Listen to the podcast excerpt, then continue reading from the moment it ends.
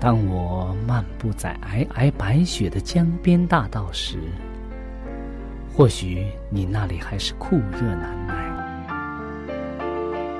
也许当我望着海边火红的日出轻声咏唱时，你那里还是繁星满天。我们远隔万水千山，身处不同的环境，是上帝的爱。将我们凝聚在一起，我们用心来交流，用声音来沟通，用人生来实践上帝的爱。上帝是我的依靠，在我最无助的时候，他给了我生活的希望和勇气。主耶稣用生命的光照了我的人生。伊是我的爸，也是我的朋友。人们非有信，就不能得上帝的喜悦。上帝好似我爹哋咁样，好关心我，好爱我。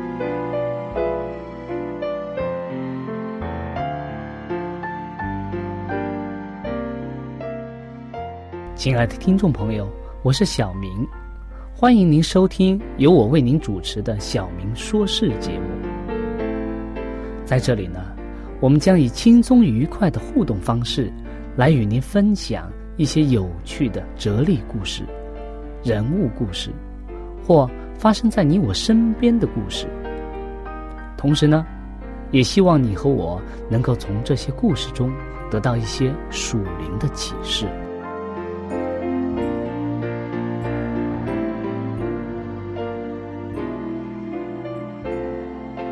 欢迎您收听《小明说事》。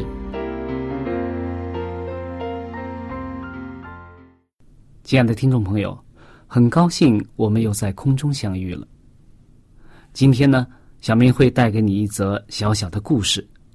和往常一样呢，我们会通过这个故事了解其中的含义。在开始之前呢，我们不妨大家先闭上眼睛。我们一起来做一个祷告，亲爱的主，爱我们的上帝，我们感谢你，因为你的爱使我们能够在不同的地方能够相遇，也能够在这里共同见证主的存在，见证主的大能。求主与我们同在，使我们不论在任何地方都能够被你的圣灵所感动，能够从你的圣经当中。领受到你所要给我们的经验和教训，使我们在实践当中能够更多的运用它。我们献上这样的祷告，是奉耶稣基督的名，阿门。好的，今天我们要和大家分享一则故事。这个故事是关于一个小孩子的才干，一个男孩的才干。在故事的开头呢，这个小孩的爸爸突然叫叫这个孩子说：“菲利士，现在快回来！”这个爸爸的叫声啊，划破了正在这个玩耍当中的这个孩子的这个心情，使他一下子回到了现实当中。菲利士啊，非常不情愿的回答道：“说，爸爸。”有什么事情啊？他真希望能够多玩一会。父亲的回答很坚定。现在该练习了。菲利斯知道他该回去了，他不情愿的离开了他的朋友，跟着父亲回到家中。并不是菲利斯不喜欢拉小提琴，而是啊，他宁愿和朋友们多玩一会儿，胜过。他所不喜欢的这个音阶的练习。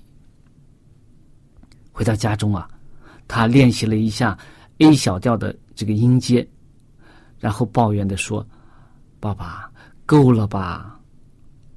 不行，练习必须要练习到很完美才可以结，才可以为止。你才能够啊，将这个音阶练习好。如果你的才能不经过辛勤的努力的话，是不能够长进的。菲利士·开拉塞啊，他是生于一八七五年二月二号，他的父亲啊是澳洲的威纳市的一位医生，是也这他的父亲呢也是他最早的老师。他在七岁的时候啊，这个小菲利士啊就。第一次开了音乐会、演奏会。尽管维纳音乐学院有一个明文规定啊，说最低的入学年龄啊必须是十四岁以上，但是小菲利士啊，他还是被破格录取了。在他十岁那一年啊，他就得到了什么？得到了该学院的金牌学生的这个名称，而且啊，十岁他就毕业了。随后呀，他在巴黎得到了更多的荣誉。他十三岁的时候啊，就来到美国开了第一次的演奏会。好像这个比喻中的人，我们说，在圣经当中有一个则比喻什么？是有关才干的比喻。五千两银子、两千两银子和一千两银子这个才干的比喻。那么，等一会儿故事讲完以后，我们会跟大家分享这则这则比喻。那么，菲利士啊，他不但光练习小提琴取得了成就，他有这方面的才干，而且呢，他在其他方面也得到了新的这个发展。十二岁的时候啊，这个小菲利士他已经成为一名钢琴家了。不光是刚刚我们所讲的小提琴演奏家，他也成为一个钢琴家。在十几岁的时候啊，他在学习，他也在学习什么绘画，学习一些画画，而且取得了一定的成就。他也成为有名的一个作曲家，他写过超过两百首的乐章，而且呀，他也学会了八种。不同的语言。当我们看这则故事的时候，我们会发现，哎呀，这个男孩子真的是非常有才干，是吧？非常有天赋。一个人怎么能成就这么多伟大的事业呢？那么，对于你来说，你有什么才干呢？上帝赐给了你什么样的才干？你又怎样的去？运用你的这些才干呢？在怀爱伦师母的这个《教育论》的第五十二页有这样一句话说：“应当使青年青年人铭记这一真理：一切的天赋才能，并不是他们自己的能力、光阴、智慧，都不过是借来的财宝。”他们全是属于上帝的，因此每一个青年都应该决心将之作为最高贵之用，就是将我们的才干呀作为最高尚的用用途。这个是你的决心吗？如果是的话，你就应该像腓力士一样。通过不断的努力练习来增加你的才干，而且有一天呢，你会听到上帝对你说：“你这又良善又忠心的仆人。”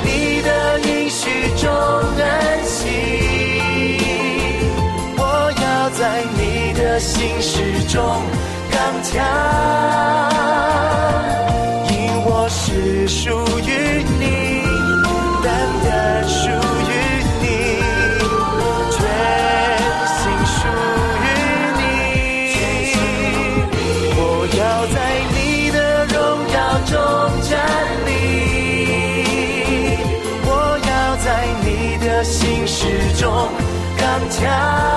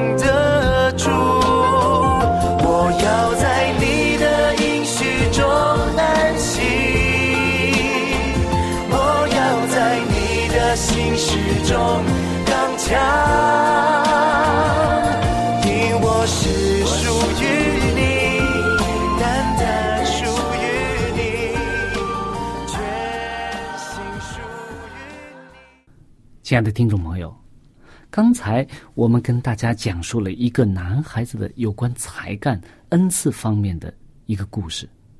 我们可以看到，上帝特别的恩待这位男孩子，使他呀不光是有音乐方面的才能，而且呀在语言方面、在绘画方面也取得了一定的成就。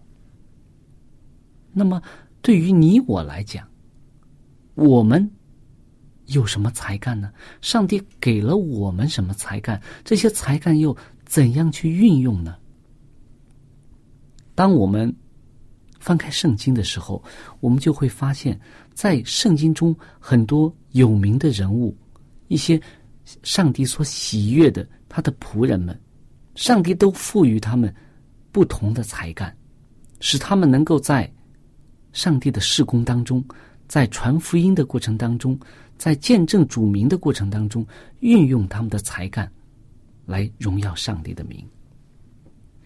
当我们打开圣经的时候，我们可以看到一位伟大的以色列人的领袖摩西，他引领以色列人出埃及，在旷野中四十年，在旷野中不断的来回的走，你想想，百万大军，可以说只是成年的男子就有六六七十万。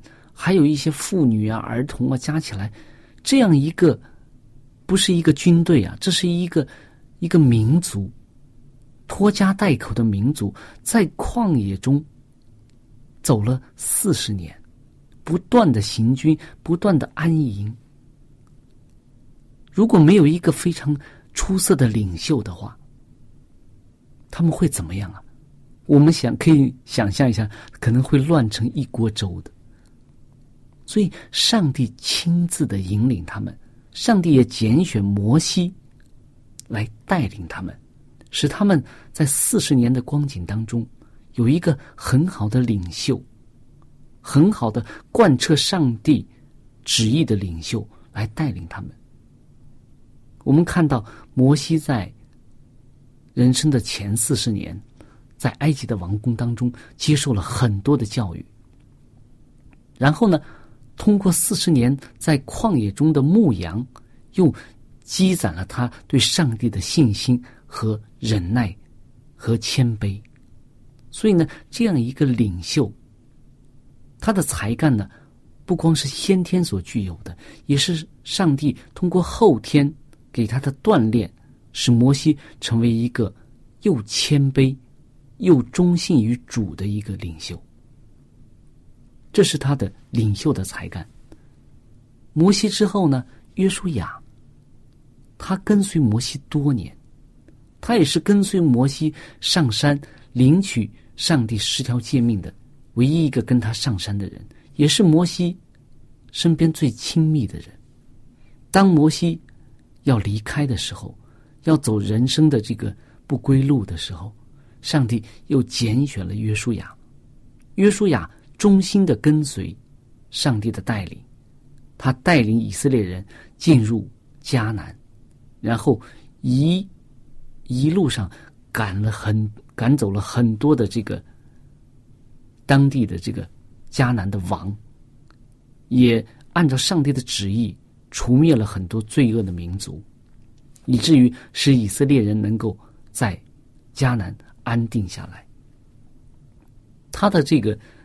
我们可以看约书亚记的时候，我们就能够看到，约书亚是一个非常忠心于上帝的领袖，他的才干也是源自于他跟随摩西的这一段时间的学习，还有对上帝的忠心。那么，我们讲到，不光有领袖的才能，而且呢，我们说在组织组织方面。上帝也特别赐给一些人有组织方面的才能、恩赐，特别是我们所熟悉的摩西的岳父叶泰罗。当摩西在管理方面出现了一些问题的时候，非常艰难的时候啊，他的岳父叶泰罗给他一个非常好的主意，也是源自上帝给他的一种启示，使他啊能够设立千夫长、百夫长。五十夫长、十夫长，用这种等级的这种管理来减轻他的工作量，更好的发挥这个组织的这种功能。这也是上帝所赐的一种恩赐。我们讲到传道人讲道的才能、讲道的恩赐，圣经当中我们可以看到彼得。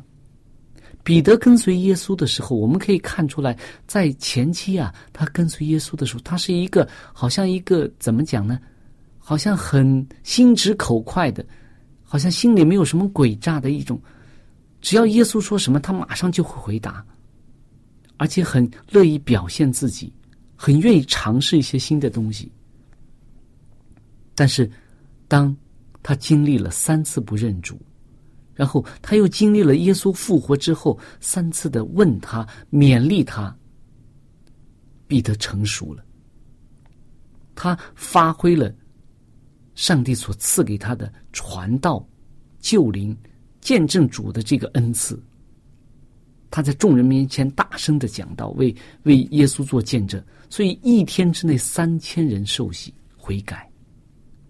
所以我们可以看到彼得的这个。讲道的恩赐，是我们传道人应该所学习的。那么，讲到讲道，我们也说保罗的见证是非常有力的。他不光是在讲道方面，他在文字方面也是非常有恩赐的。当然，这和他上帝的拣选，还有他早年的学习练习是非常有。关系的，特别是当在大马色的路上，耶稣亲自向他显现，对他说：“你用脚踢刺是难的，我就是你逼迫的耶稣。”在这之后啊，保罗的内心发生了一个翻天覆地的变化，他彻底的悔改，而为耶稣做见证，所以他不光是在。一些贵族啊，在一些王室面前，罗马的王室面前去见证耶稣基督的这个救恩和伟大，而且呀，他写了很多的教会书信，以至于今天我们还可以从圣经当中看到他写给当时，也是写给我们这些人的勉励和教训和督导。那么在其他方面，我们说大卫王，我们可以看到他在不光是在英勇作战方面有上帝的恩赐，他也在诗歌方面有非常的非常多的恩赐。我们可以翻开圣经诗篇当中啊，很多诗篇都是源自大卫的。他受圣灵的感动，他在困苦当中、艰难当中，他依靠上帝；他在得胜之后赞美上帝。他写了很多非常令人感动的、令人有受教的这种诗歌。至今，我们还可以非常熟悉的是吧？诗篇当中，诗篇二十三篇，耶和华是我的牧者，我必不致缺乏。这种安慰的歌，他也写了诗篇五十一篇。当他和这个八十八犯罪之后，拿单先知拿单来警告他，他就悔改了。所以呢，他写出来诗篇五十一篇悔改的这种诗歌。我们可以看到，在圣经当中有很多大卫所写的诗歌。所罗门王，他也写了很多，他所写的箴言、传道书，一只雅歌。他从一个王的这个角度，从一个享尽了人间的荣华富贵，但是。当他远离上帝的时候，他的心受到了圣灵的感动，他悔改，他写出了很多有名的诗句，对人生的一种鉴定，对信仰的一种坚定。所以我们可以看到，上帝给人不同的恩赐，为要造就人，使人能够为他所用。我们每个人。我们有的时候在教会当中，我们会觉得：“哎呀，我好像没有什么恩赐啊！你看，我好像也不会讲道，我对圣经也不太熟悉。哎，我也没有一副好的歌喉，我也不能唱赞美诗。哎，我好像在教会当中好像没有什么可以让我做的事情。但是，上帝给每一个人都是有恩赐的。”只是你第一，你是不是借着祷告，能够发现自己的恩赐？第二，你是不是在实践当中去训练、去有目的的去训练、去锻炼自己，使这方面的恩赐能够得到长进、得到增长？第三，你有没有信心？去用这种恩赐去服侍上帝，去服侍教会。我们看到，在教会当中有不同的工作，有接待的工作，有牧养的工作，有我们说探访的工作，对吧？有各种各样不同的工作需要我们去做。如果你觉得你是一个很善谈的人，你是一个很容易结交朋友的人，那你不妨在接待方面多下一些功夫，能够使更多的人能够通过你的热心，能够来到教会当中。如果你觉得你有一种很能讲的、愿意讲，而且比较有理性的去讲的这种冲动。你不妨去通过练习，通过查经，通过对圣经的熟悉，来锻炼自己的讲道才能。如果你觉得你没有其他特殊的恩赐，你不妨在上帝面前祷告，求上帝给你属灵的恩赐，使你有机会能够在教会的侍奉当中为上帝做一些工作。那么另一方面呢，教会也应该。去努力的发掘教友的恩赐，给他们这种锻炼的机会，能够使他们参与到教会的圣功当中来，就像一个伯乐一样，能够善于从千万匹马中，能够找出千里马来。教会应该去发掘这些人才，也能够有机会去给他们多创造一些使用这种才能和恩赐的机会，使更多的人能够参与到教会的施工当中，参与到传福音的行列当中。个人都能够各尽其才，那么将来我们相信，当耶稣再来的时候，耶稣一定会像当年对这个这个比喻当中所讲的，我们刚刚讲的五千两银子、两千两银子和一千两银子的，这是在记载在马太福音的第二十五章第十四十四节开始。那么这一段经文当中啊，告诉我们什么呢？不管你是有上帝给了你多少，可能给的你多是五千两银子，可能给了你很多的，就像这个男孩一样，给了很多的才干，很多的恩赐。也可能呢，上帝给了你两千两，哎，不多不少，就那么几样恩赐。也可能上帝给了你一千两银子，就可能一项只有一项恩赐。但是你只要去运用它，去为上帝赚取更多的财富，那么上帝一定会说：“你这又良善又忠心的仆人，你在不多的事上有忠心，我要把许多的事派你管理，可以进来享受你主人的快乐。”亲爱的听众朋友，我们的节目到这里就结束了。如果你有什么属灵的感受，或者是听了节目之后有什么感动，你可以用电邮的方式和我们直接联系。我的电邮地址是小明，就是拼音的小明 x i a o m i n g，小老鼠 v o h c 点 c n。我再说一遍，我的电邮是 x i a o m i n g at v o h c 点 c n。那欢迎您写信给我们，我们可以在属灵的历程上可以互相勉励、互相支持、扶持，共同奔走天国的道路。在这里，我再次感谢大家收听我们的节目，上帝祝福你，再见。